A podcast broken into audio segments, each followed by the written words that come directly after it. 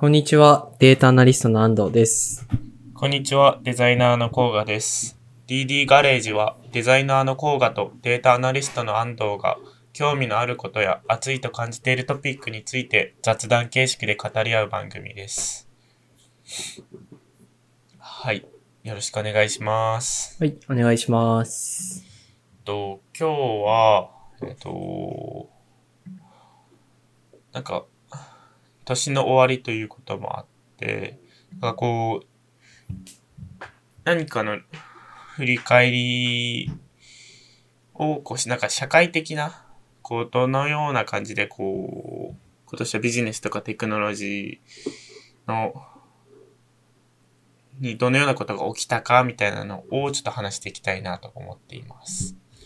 で、いいですねちょっとそれの題材として、あの、アクセンチュアっていう会社の中でデザインをやってるフィヨルドっていうところがあるんですけれど、まあ、そこがフィヨルドトレンド2020デザインやテクノロジーあ、ビジネスやテクノロジー、デザインに影響を及ぼす7つのトレンドっていうレポートを出しているんですね。で、実はこれ、今日発表、これを題材にちょっとお話ししていくんですけれど、実はこれもうかなり、あの、レポートが出てから時間が経っておりまして、本当であれば、今月に、あの、トレンド2021っていうものが出るくらいに時間が空いちゃっていますが、これをちょっと題材として振り返りたいなと思っております。ああ、なるほど。これはじゃあ、1年までは経ってないけど、半年以上前に公開されている。そう、そうですね。これじゃあどういう位置づけのレポートなの？えっと、中身に関してはトレンドが7個書いてあって、うん。なんかそのセクションごとに、なんだろう、今起きていることと、えっ、と、次に起きること、みたいなことが書いてああるんですけれど、が、そのセクションごとに書いてあるようなレポートになっていて、まあでもなんか、それは一旦ちょっと紹介しつつも、なんか今年ってこんなサービスあったよねとか、なんか思い当たることをちょっと話していきたいなっていう感じですね。まあ、いいですね。ちょっとお題をもらうみたいな感じですね。はい。はい。ちょっと、とまず、公明トレンド1個目で、新たな成長の公式っていうところなんですけれど、まあなんかこれ、ちょっと、あの、なんだろう、セクションの見出しが結構抽象的なので、一個一個簡単に説明していきますと、えっ、と、企業が結構利益とかだけ求めるのではなくて、えっ、と、なんだ、社会の繁栄とかっていうのを考慮しながら、その価値を届けるためにはどうしていくべきかみたいなお話ですね。なんか具体的には、その財務諸表とかに関して、なんか売上とか費用とか利益とか書いてあるんですけれど、それ以外のなんか社会的な成長指標を事業モデルに取り組んでいきましょうみたいな CSR 以上にちゃんとこう財務的にも換算させていこうみたいなことが書かれています。で、なんかこう考えるべき内容としては、えっ、と、なんか社会的な価値ってとか新しい価値ってどう定義していくのかっていうのと、それをこう、顧客や従業員にどうどう結びつけていくのかみたいな、結構ずっと言われてる話ではあるけれど、やはりこう今年もちゃんと一個のトレンドとして、なんか入れられているって感じですかね。うん。そうだね。なるほど。そうだね、はい今年はなんか振り返ると、ブラックライブズマターとかがあったりとか、うんうん。まあいろんなことありましたよね。そうっすね。なんか、どうですかね。こう、なんか、あんまり言い過ぎると会社は特定されてしまいますけれど、なんか自分の会社とかでこういうなんかこう、思い当たる取り組みとかってありそうですか？いや、うちはないかな、特に。ああ、なるほどですね。まあでも身近な会社とかで言うとどうなんだろうね。なんか、例えば、そのコロナ禍でうんうん大変な時にこう働いてくださってる方々に感謝しましょうみたいな動きがあったりとか、うん。うんあとはアメリカとかだったらこうアマゾンの社員に給与をなんか報酬としてプラスで与えますよみたいなことがあったりとか。そういうところがやっぱいつも以上に取り上げられた年だったのかなとは思うかな。なんか CSR というか地域に還元していくとかそういう従業員に還元していくみたいなお話で言うと。うん。そうですね。なんか一応レポート内で取り上げられているのは、こう、なんかフードロスを少なくするために、こう、それを財務的に取り入れている会社がありますとか。うんまだこれコロナに関しては、関わっ、あの、多分、レポート内に組み込まれてないですけど、確かに今年はこうコロナで、がこうし活動をしている会社は結構取り上げられてたかなと思います。そうですね。うん、そうだよね。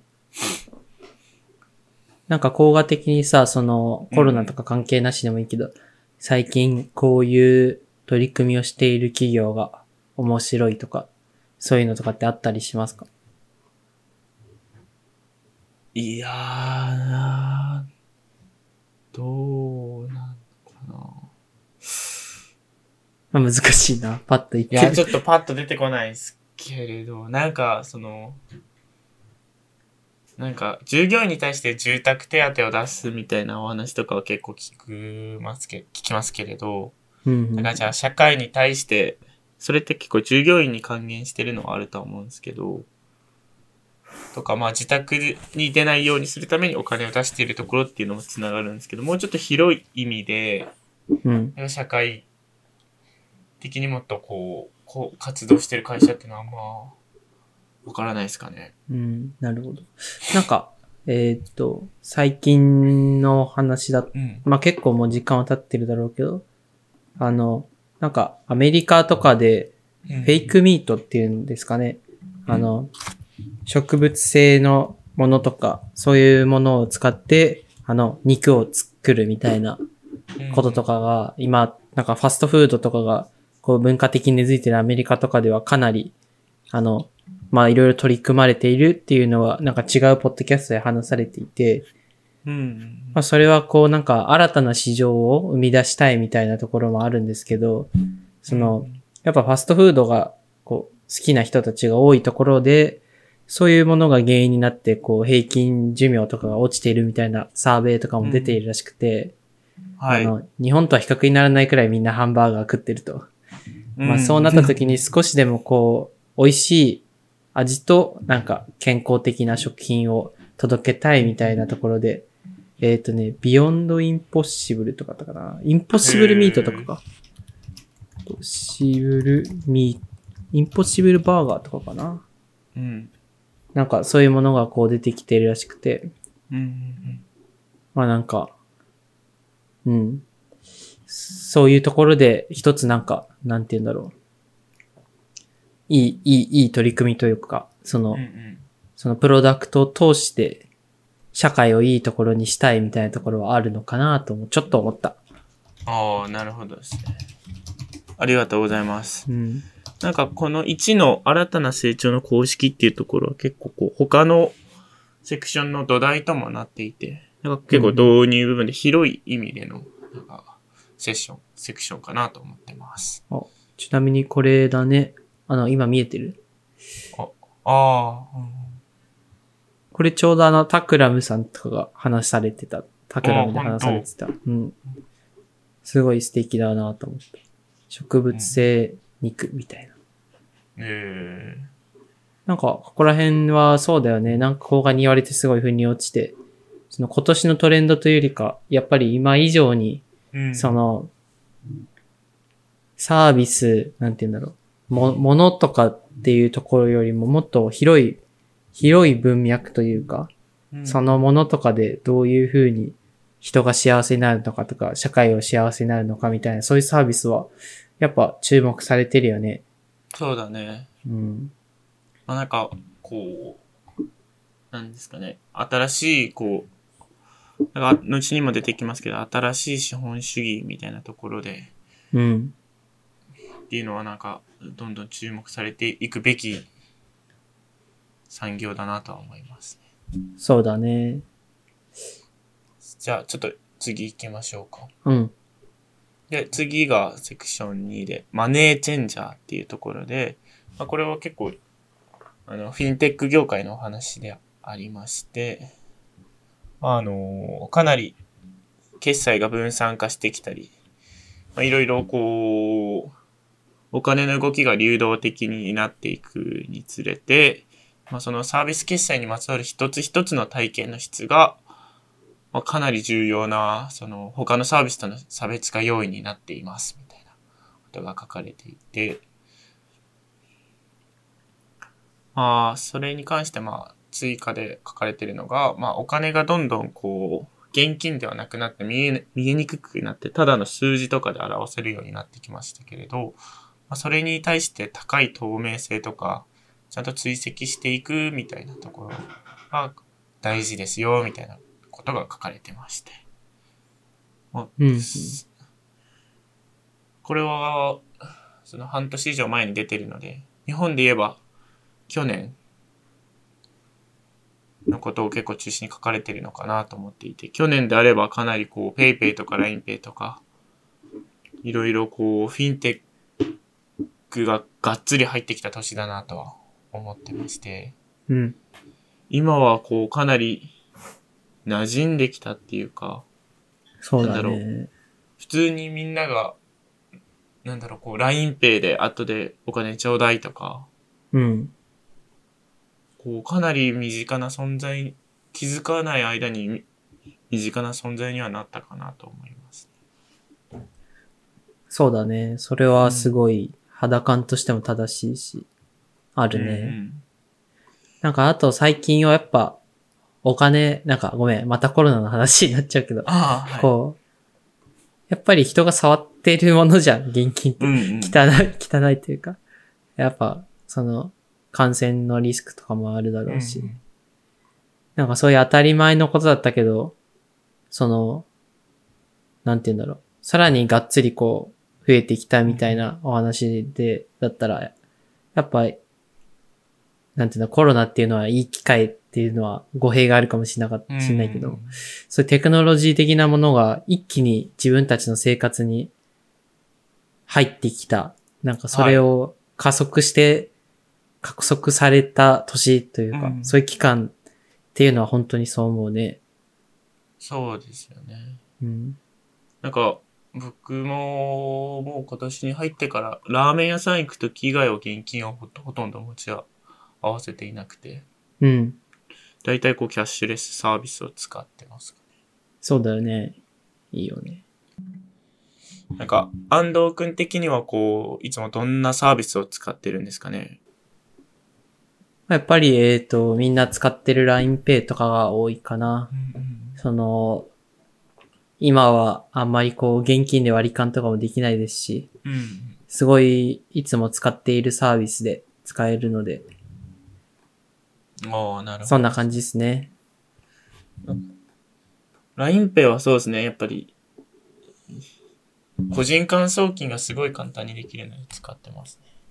うん、いいよね。まあなんかあとは、なんかキャッシュとかバンドルカードみたいなサービスを使っていたりして、ちょっとなんか、その要因としては、なんか LINEPay だと、あのーいちいちこう携帯を開かないといけないのがめんどくさいので、なんかこう、やっぱりこう物理的にカードを使って、なんかアなんかアプリと連携させる方が自分の中では使い勝手が良くて、そういうサービスとかを使ってますかね。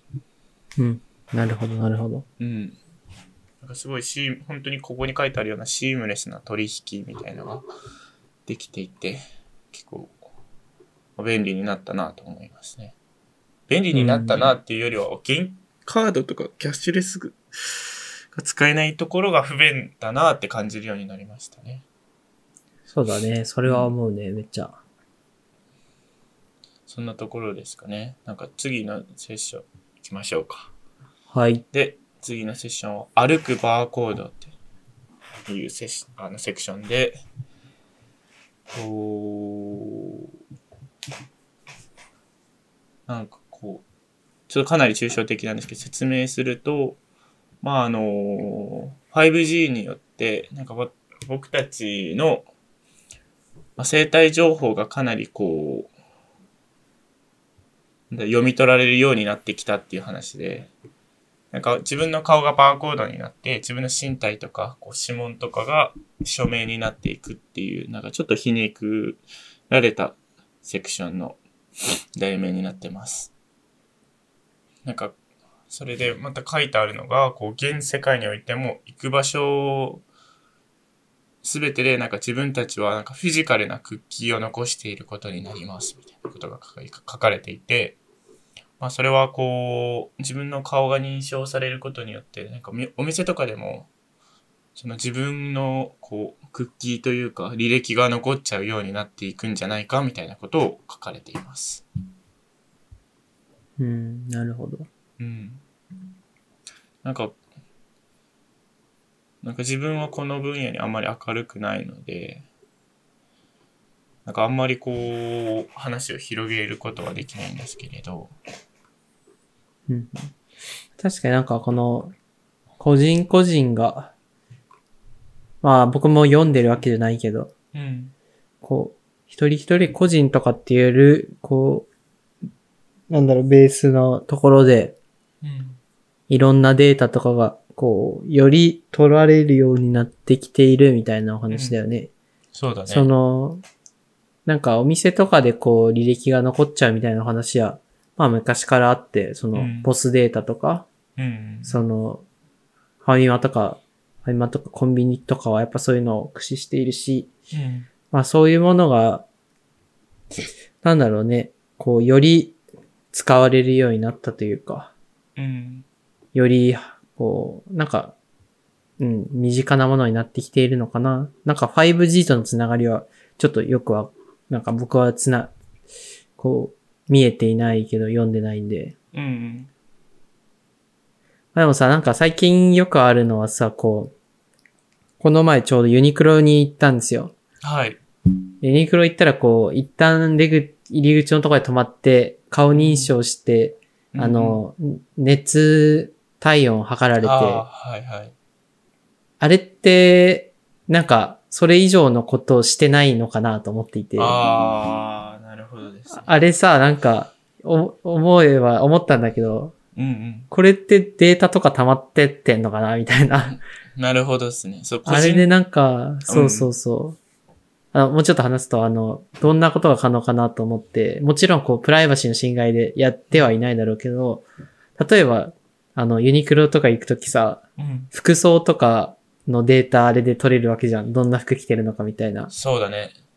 あとはなんかその時のこう、髪型とか取れて、うん、うん。その人がどういう会計してるのかとかって見るとさ、うん。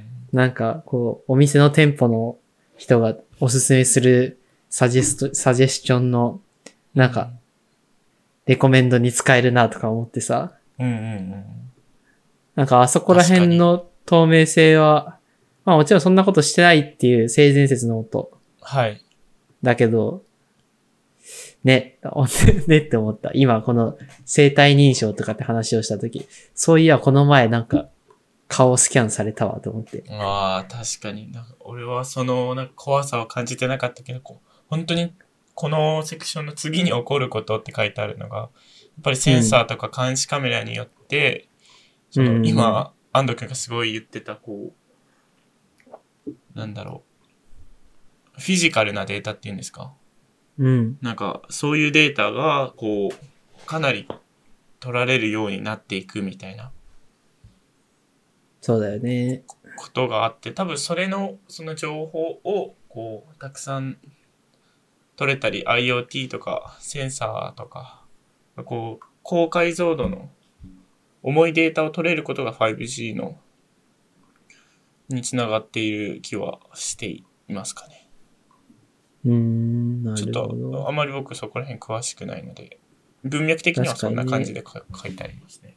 うんうんうんいやー、そうですね。確かに。いやーめっちゃなんかこう、やっぱ情報に結構安藤君敏感っすよね。情報っていうか自分のそのデータに結構敏感ですよね。敏感だね、かなり。うんそれは職業病な気がする。そう検温システムで検温以外の情報が取られてるんじゃないかっていうのをめっちゃ、す、なんか、すごい視点だなと思います。いや、でもなんか、うん。それはさ、こう、なんだろうな。日本だったらあんまりこう、監視カメラとかっていうのはあんまないけど、うん。海外とかだったらサベイランスとかっていう、サベイランス、CCTV か。うん CCTV とかって言うんだけど、あの、特に、あの、イギリスとか、うん。そういうところではこうテロとか起こっちゃうから、今も街中に監視カメラがあるらしいのよ。うんうん。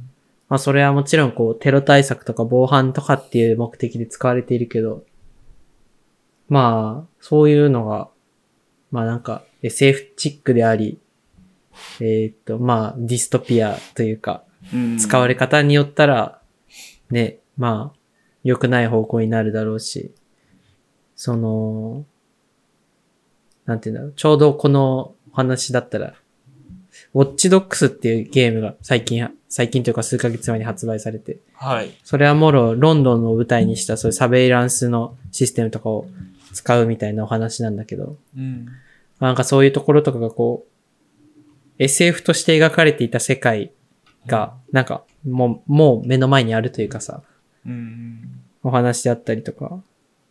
まあ、今はこう、検温システム使ってるけど、なんだろう、今後ともそれ残っていくとしたらどういう運用していくのかみたいなところは、なんか、こう、それはこう、政府が考えることでもあるけど、それは一般大衆の人たちがこうアンテナ張るべきなトピックではあるなとちょっと思うんだよね。そうっすね。確かうん。に。うん。そうですね。確か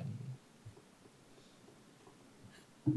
もうなんか SF だよね、ここら辺まで話。そうだね。なんか、なんかでも、子供の頃とか、その、ほん、なんかこう、僕たち一、なんか教科書と、教科書ではないですけど、なんか皮肉られてて、こう監視カメラとかで誰がどこに行って、あの、うんこう、どんなことしてるかっていうのが、すぐわかるようになりますよ、みたいな皮肉とか、なってしまう世界がありますよ、とか、なんか、うん思っ書かれてた気がするけど、なんかもう本当にその通りになってる気がするね。ね。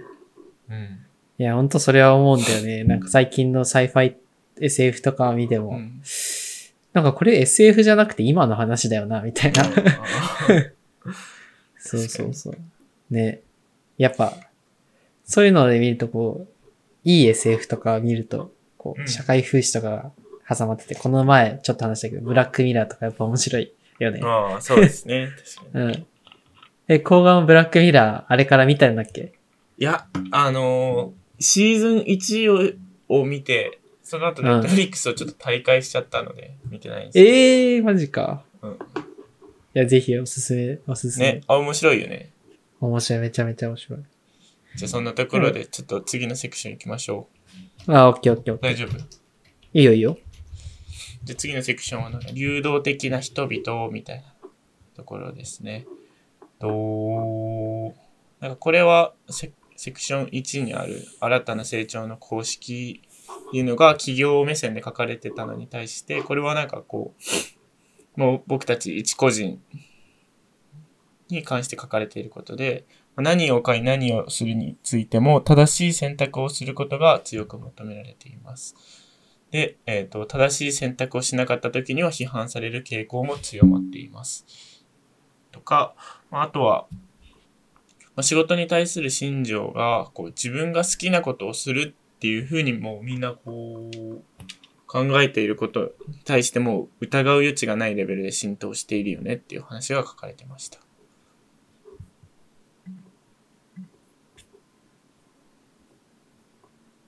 うなるほど。あ、ちなみにここにインポッシブルフーズって出てるな。あ、このさっき中で。。うん。あ、そうだね。多分さっきの話がこう顧客目線で書かれたときに、なんか一人一人がこう何を選ぶかっていうので、おーこのセクションすごい気になるな。本当うん。正しい選択をすることがより強く求められている。そして正しい選択をしなかった暁には批判させるけ、批判される傾向も強まっている。そうだよね。うん。なんか、ちょっとこれはずれてるのかもしれないですけれど、なんか身近なところにおいて、なんか個人、なんか、すごい近くの友人とか個人を、まあ、批判するっていう機会は、僕日本人にとっては少ないのかなとは思うんですけれど、あれ？もしもし？はいはいはい。あ、聞こえてるごめん。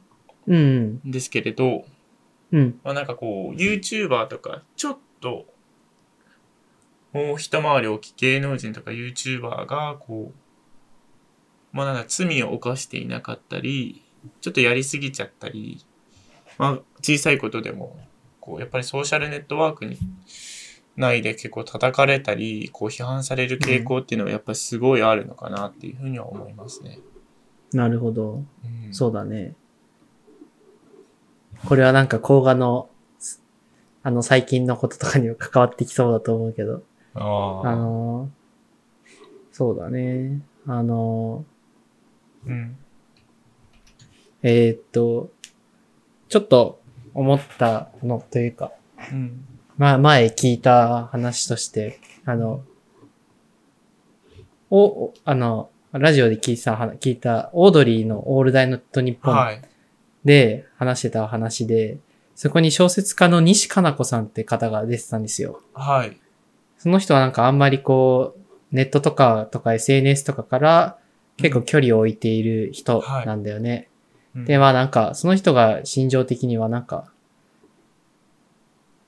悪いこととか嫌な面みたいなのを、あの、インターネットが全て引き受けてくれているっていうお話をしていたんだよ。はい。なんか僕らが見るとこう、なんかネット行くとストレス溜まって、こう、よくわからない匿名の人たちがうん。顔を晒している、あの、有名人とかを叩いてるみたいな話だったけども、で、こう、嫌なものが集まっているな、みたいなところ見えるけども、うん。一旦なんかそれを、違った解釈をその方はされてるなと思っていて、はい。その逆にそのネットが嫌なものを全て引き受けてくれているみたいな。うんうんだから、そのネットとの距離感さえつかめれば、まあ嫌なことからは解放されるみたいな、うん。うんうんうん。そういう話をされているのを今ちょっと思い出して、はい。なんか本当に僕はその通りだなと思っていて、なんか見、見たいものとか、なんだろう。別に見なくてもいいものじゃないですか、そういうエンタメのお話とかゴシップとか叩いてる人たちの会話なんて。なんかそこからこう、うまく距離を取るっていうのが大事なのかなって思った。うん。そうですね。確かに。なんかこのセクションとあんまり関わ関わってない気がするけど。まあこのい今の、はい、や、いい。話を受けて。そうですね。なんかその解釈って素敵じゃないと思って、うん。あの、ネットが嫌なことを全て引き受けてくれているっていう解釈。伝わんないいあんまり。いや、わかるよ。なんか、こう、いやこう、対比して思い出されるのは、なんかこう、なんか、アベマ TV とかの議論とかで、はいよく見るのは、こう、インターネットのせいで、こう、いじめが加速しているとか、インターネットのせいで、こう、悪口が広がってるんだ、みたいなことを、なんか、議論している様子とかが、を見たことがありますけれど、別になんか僕はそうは思っていなくて、むしろその、インターネット内で完結？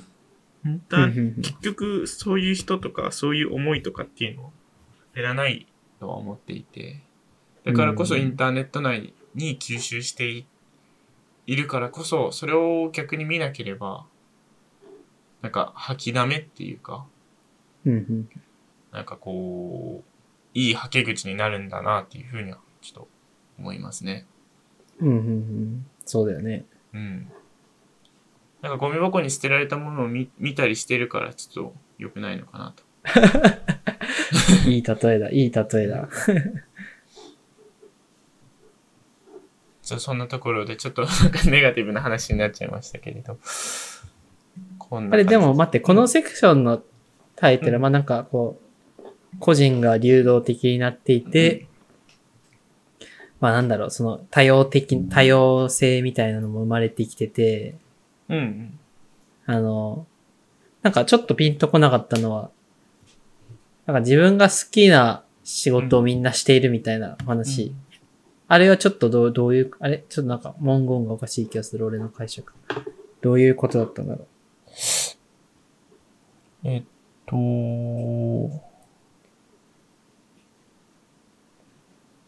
自分が本当に好きなことをするというのが、今の時代の仕事に対する心情であることは、もはや疑う余地がない。多分、うなんん、この文なんていうかあ、はい。はい。これは、さあね、あんまこう、うんあんま僕は情報がないので、少しなんか甲賀の解釈みたいなところ聞きたい。かなと文脈的には最初はこう消費みたいなところで何を買って何をするかみたいなところから、やっぱり個人の選択っていうところにおいて文脈で広がっていて、じゃあなんかどういうこう消費とかうん。ではなくてどういう仕事をどういう生き方をするかっていうところで、まあなんか個人の選択もやっぱりこう自分が好きなことをするっていう仕事を、仕事に対してそういう価値観を持ち、持ち合わせてるっていうのが、やっぱりこうもう浸透していますよねっていう文脈で書かれてい文脈的には書かれているのかな？うん、なるほどね。まあ僕はそれはなんか実際に今現状がそうであるとかっていうのは全く思わないかなと思った。そのなんか今は多様的、多様なうん生き方を選んで人生100年時代ですってうんみんな言ってるし、その好きなことを仕事にするみたいなことがベストセラーになったりしているけども、なんだろうな、なんか恵まれた人たちの意見だなと俺は思うから。うん まあね、なんかこの、うんこうな好きなことをして生きていくみたいなうん。の話をすると結構やっぱ1時間くらいとっていろいろな議論ができそうですけど、なんかこう、見えない部分とこう、うんだからその言葉の広がりがありすぎる気はししてるかなとは思いますね。そうだね。なんか一人歩きして、うん。実際にみんながみんな好きなことを仕事にしているかというと、なんかそう、それが正しい世界じゃない気が俺はしているんだよね。なんか、うん。自分はこう好きな仕事、仕事を、まあ楽しんでいると思うんだけど、はい。なんかそれって別に最適解じゃないよな、みたいなことを思っていて、なんか僕は好きなあのタレントでの言葉があって、た、た、タモリ、タモリさんの話なんだけどさ、あの、彼は別に仕事とか好きじゃないのよ。はい。あの、一方で、あの、仕事好きじゃないとかじゃないけど、なんか、こう、面白い言葉があって、うん。本当にはその人が発言したかわかんないんだけど、あの、プライベートでタモリと遊んでた人がいますと。はい。で、その人がなんか遅刻してきたらしいんだよね。はい休日とかに。うんそしたらタモリが言ったことは、お前なん、なんだっけ、仕事な、仕事じゃねえんだぞ、真面目にやれ、みたいなお話をしてて。うん。で、なんか、その、心情というか、うん。別に仕事は仕事としてタスクとしてこなして、人生ってもっといろんな広がりがあるとん思うし、むしろそういう余暇とか、そういう与えられたフリータイムが、うん。なんか僕はその人の、その人の人物を規定する、なんか定義するな、みたいなことを最近思っているんで、はい。なんか、その、このレポートの趣旨とは違うかもしれないけど、うん。その好きなことを、なりわいにするみたいなことは、必ずしも僕は賛同するわけではないかなと思った。ああ、そうですね。確かに。ね。なんかそれは労働が美徳みたいな、うん。そういう結構、ここ数百年の、なんか人間の価値観というかさ、たかが、って思っているんだよね。結構うん。変な意見だと思うけど。そうっすね。うん。なんか僕も、なんかこう、このセクションで書かれてその好きなことで、これはなんか自分がす本当に好きなことというのが今の時代の仕事に対する信条であることっていう書いてあるので、まあなんかそこの、れが、この理由がよくわ、この日本語がよくわかんない。そう。ま あまあまあまあまあまあまあ。確かに、だけまあ、どまあ、レポート読めって話だけど。確かにそうですね。うん。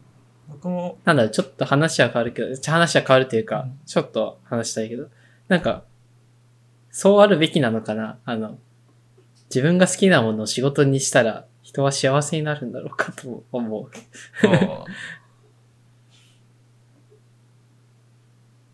うん。そうだね。なんか、そ、そこに関してのなんかこう、是非は書かれてないけど、こう、多くの人が好きなことを仕事にできることがいいよねっては思ってるよね。思ってるね。うん。僕は、あの、その、あのー最近こう、ポジション転換を、会社でポジション転換をして、その時にね、プレゼンテーションがあったんですけれど、はい。だからその時にはっきり言ったんですけれど、僕はあんまりこう、好きなことを仕事にするみたいなことは思っていなくて、好きなことは、この仕事ではできないと思っているみたいな話をしたのは覚えていて、おだけどー、だけど、こう、な好きじゃん、好きじゃないわけではなくて、やりたいことの一つではあるけど、僕はし、うん。本当に好きなことは、あの、ゲストハウスを作ることなんですけれど、これを別に仕事にすることはできないので、うんあの仕事とは切り離して考えていますみたいな話をしたのを覚えてますね。ああ、いいですねどっちかっていうと安藤君と一緒で、うん。好きなことがお金になるかどうかもわからないですし、うん、そうだよねう。ん。必ずしも、もなんか、うん。そうだよね。お金にする必要もないと思うしね。そう、お金になった瞬間に面白くなくなることも結構あると思うので、うん。それは、すごい同意、価値観としては思うん。かなと思いますね。ちょっとこう。いいっすね。う、はい。面白かった。なんか、まあ難しい話ですけど、ちょっとこのまま話し続けると、他のセクションが終わんないので、次のセクション行きましょうか。はいはい。次のセクションで言うと、知性のデザインみたいなところで、まあ、これもっぱらこう AI についてのことが書かれていますと。で、えっ、と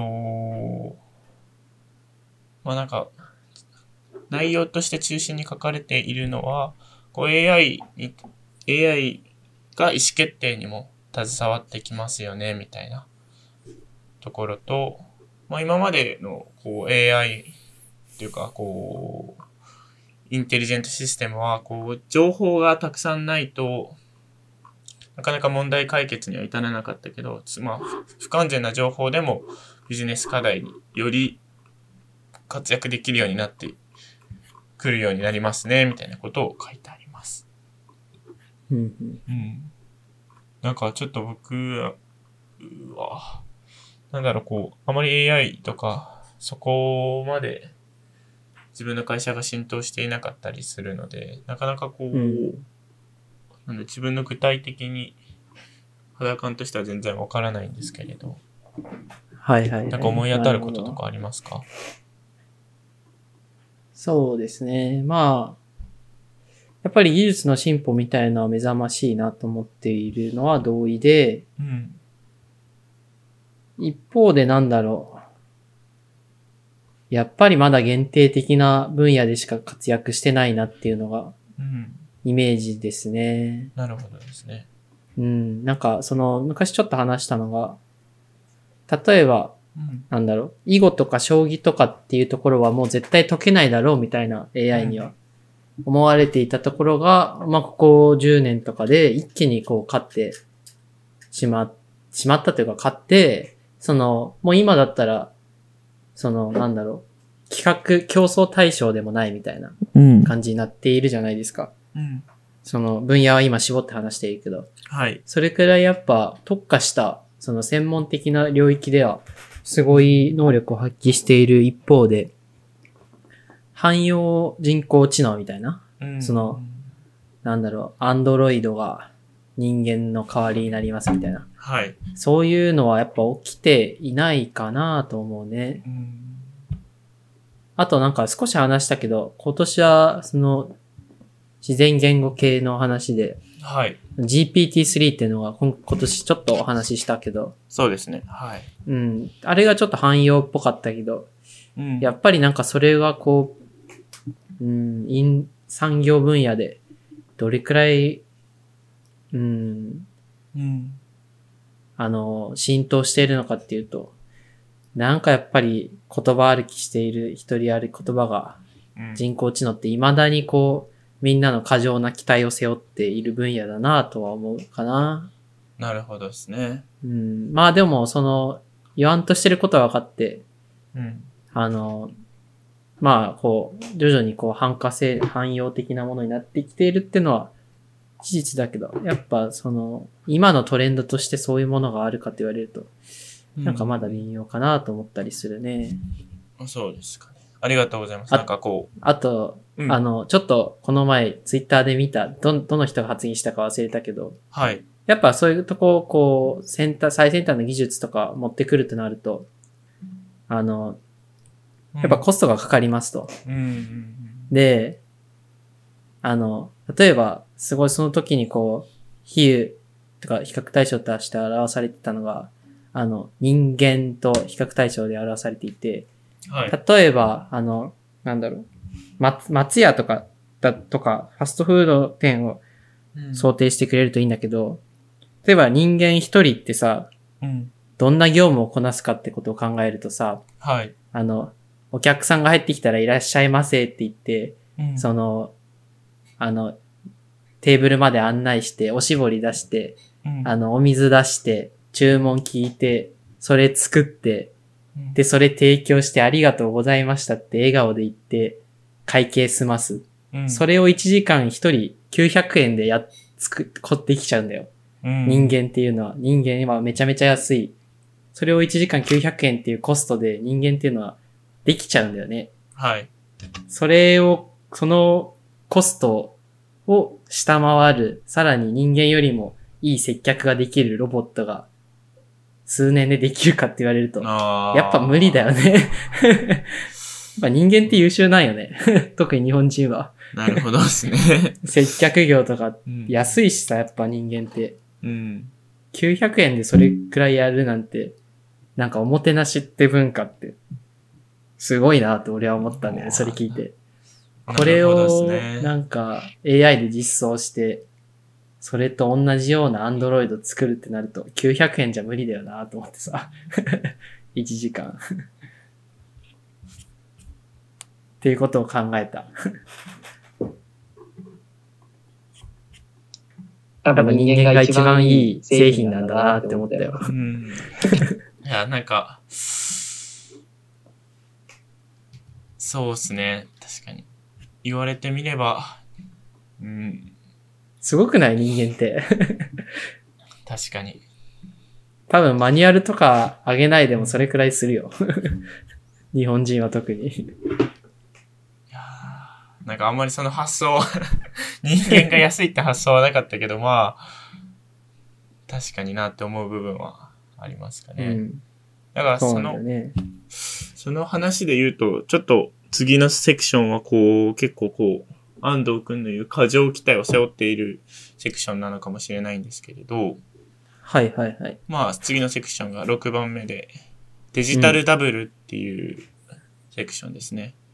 まあこれ、うんちょっとまああんまり、僕も最初読んでてピンとこなかったんでいくつか調べてみたんですけれど、はいなんか書かれていることとしては、なんかデジタルダブルとかデジタルツインっていう内容が書かれていて、なんかこう、イメージ的には自分のアバターみたいな、あこう、もう一人の自分あ。はいはい。っていうのがこう書かれていますと。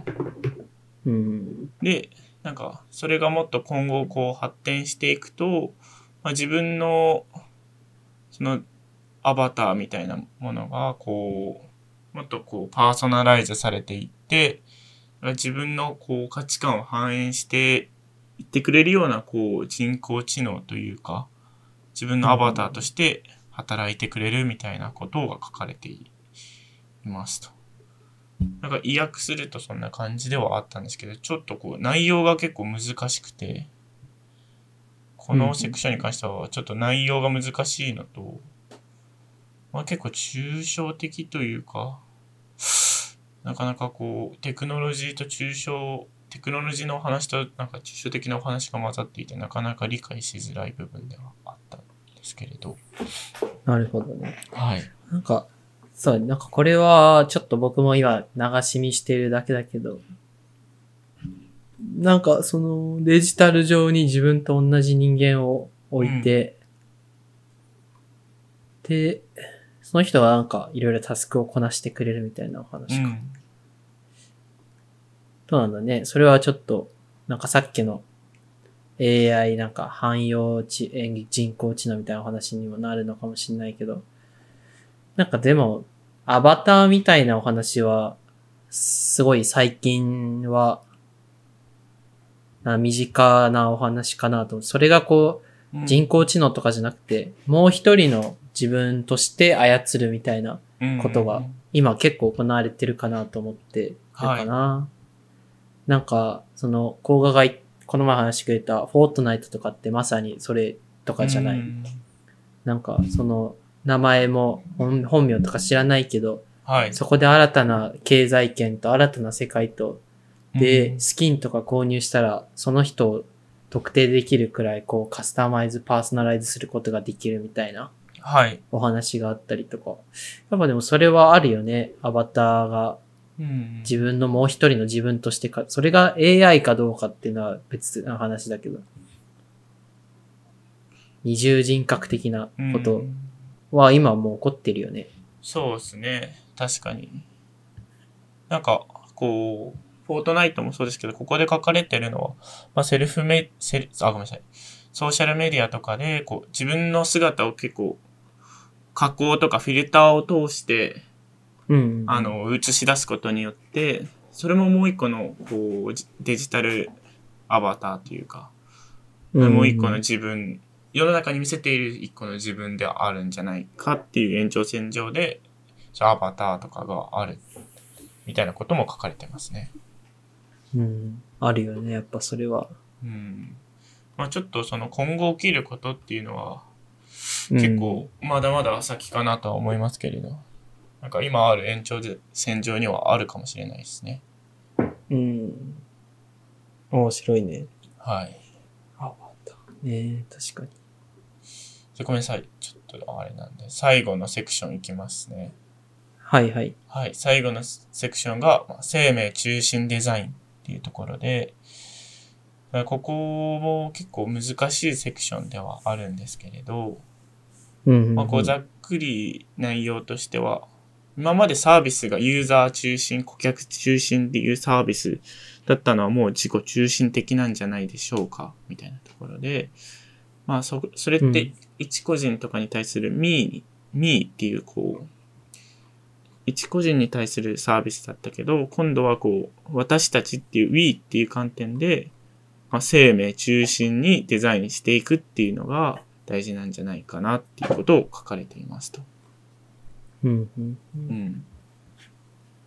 なんか、それでなんか重要なのが、まあ魅力性、成長性、実現可能性がバランスよく満たされれば、こう、まあ、生命的にもサステナブルで収益のある製品サービスになりますみたいなことが書かれていますと。うん。なんか、事例としては、IKEA の事例とかが載っていて、はいはい。IKEA、IKEA がこう、食料廃棄物をこう、減らす取り組みをやりましたみたいな。店内の50%削減することができましたとか。うんうんうん。ことが書かれていて、なかなかそう、今日話した、なんか、新たな、い一番最初の新たな成長の公式とか、4セクション4の流動的な人々で、なんか自分たちがこう、何を選び何を選択するか、みたいなところと結構重なってる気がするんですけれど。そうだね。それはめっちゃ思った。環境とか、うん。地域還元とか、うんうん。社会にどれくらいインパクトがあるのかみたいなところに、より、なんだろう、生命主体みたいなのはちょっとよくわかんないけど、うん。うん、確かにね、そういうところは、も、求められるのかな、思った。うん。なんか、プロダクトデザインする人も大変だな、こんなの。そうだね。なんかね、こう、ね、なんかその、すごいいいプロダクトを作っても背景で、た、例えばですけど、動物をすごいこう、あの、殺してしまっているとか、うん、なんか そうなんだよね。っていうのであると、なかなかこう、良しとはされない、かなとは思う。まあなんかね、その辺のなんか価値観とか、ものまで求められるのかと思うと、逆になんか、うん。今まで良かったものとかが、なんか出づらい、出づらいみたいなことが起きそうというか、うん。例えばさ、なんか、こういう価値観が100年前とかにあったら、なんか、多分、アジア圏のこう食べ物とか、うん。そういう食文化っていうのは生まれてこなかったと思うんだよ。うん。っていうのは、例えば、まあすごい大きく言ってしまったけど、まあ日本とかだったらさ、そのクジラを、な、すごい変な話だけど、クジラを食べるみたいなお話とか、イルカを食べるみたいなお話ってあるじゃないですか。はい。そういうものってこう多様性として、やっぱ、あ、ある、あ、歴史を見ると、振り返るとあったけど、なんか今みたいなこう、環境に配慮してみたいな、うん。うん。その地球を今後100年のために活かしましょうみたいな、そういう、な高尚なゴールみたいな価値基準みたいなのがあったら、なんか生まれてこなかった文化っていうのは、いくらでもあるなと思って。まあ、確かにね。うん。今後その、制約、なんか、こう、いいプロダクトを作るためみたいなところに指標とされる、こう、価値観ならいいんだけどさ、うん。なんか、出てきたサービスをバッシングする価値判断基準みたいになるんじゃないかな、みたいな俺は思って、こういうのを聞くと。なんかそれって多様性が生まれない、むしろ、ものすごい均一化されて、世界で本当にこれがトレンドになるとしたら、なんか面白くないんじゃないかなって思ったりするんだよね。で、こういうこと言うと多分叩かれるんだろうね。まあなんかあったよね。セクション4でも、こう、正しい選択をしなかった時には、こう、かなり批判をされる傾向が強まっていますみたいな。うん。うん。なんかその、な。安藤が言ってる、その、正しいをかなりこう限定的とか、うん。なんかこう、狭めてしまうと、なかなかこう、生きづらかったり、いや、そうだと思うよ。ふうには、なんかね、その、その、地球に優しいとか生命に優しいっていう価値観は、なんか素晴らしいし、うんそ、の、あ、なんか立派な価値をこう、掲げているな、みたいな思うんだけど、うん。一方で、なんだろう。地球に優しいって意味がよくわかんないんでね、僕は。その、なん、なんだろうな。必ずこう人間というか僕たちがいいものを求めようとしたら、こう犠牲にするものは生まれてくるわけじゃないですか。は。い。資源を、資源を使うとか。はい。そういうところにこういう価値観を、まあ押し付けるとかは良くないだろうけど、まあこれが共通化されると、なんか、多様性って生まれるのかなって思った。うん。どう、どうなるんだろうね。まあ、そうですね。うんなかなか自分の方でもなんかこうか、そこに対して信念とか価値観がこう、固まってるわけではないので、ちょっとコメントがしづらいんですけど。あの、まあねなんだろうね。その、正し、正しさを、正しさをこう、押し付け合うみたいな。あの、すごい今、また SF の作品が浮かんできたんだけどさ、ハーモニーっていう伊藤計画の小説があって、はい。なんかそれはもう、人間はこう、病気を絶滅して、うん。こう、もう、すごい完全な、こう、体になって、医療とか発展して、で、みんなこう、思いやりが溢れていて、みんな、こう、変な、人に悪いこととかを言わなくなる世界みたいのがあるんだよ。そういうこと言うと、なんか自分の社会信用に傷つくみたいなね。うん。そんな感じだった気がするんだけど、あそうなった時になんか人間ってすごい均一化されたものになっていくよね、みたいなお話があ、そういうディストピアが描かれてたんだよね。うん。なんかまた SF の話になっちゃったけど、なんかこのトレンドって、なんか一見こうかっこいいし、いいものに見えるけど、うん。なんか誰かがそれは別にそんなこと守んなくていいよみたいなアウトローな人が出てきても、それはそれで面白いなって思うかなと思った。そうですね。なんか、うん、うん。すごい、正義を振りかざしすぎるのもよくはないですよね。うん。こうがそのハーモニーって本読んでほしいな。ああ、ちょなんか前も言ってたよね、伊藤計画さん。言ったかもしんない。うん言ったかもしんない。めっちゃおもろい。SF、僕は SF の中で一番好きな作品かな。小説で。ちょっと。時間、ああ、そうだよね。これ言ってたね、言ってたね。ちょっと読んでみようかなと、年末年始でも読んでみようかなと思います。ちょっと小説の話になったんですけれど。ごめんなんか、いや、いい全然いいんですけれど。ね、こここにまあ、このトレンドとしてあるって書いてあって、それが正しいかどうかっていうのはなかなか難しい議論もありますし、こ今月、新しい2021のトレンドも出てくると思うので、まあ、うん来年以降のポッドキャストで一回またお話できればなと思いますね。いいっすね。楽しみだ。はい。ちょっと、今日はちょっといろいろなセクションで簡単なこうお話をしてきましたけど、こんなところで大丈夫ですか？そうだね。はい。楽しかった。面白かったね。なんか、うん。いい感じでした。うん。いいです。じゃあ、今回の収録はこんな感じで終わりにしましょう。はい。はい。お疲れ様でした。はい、ありがとうございました。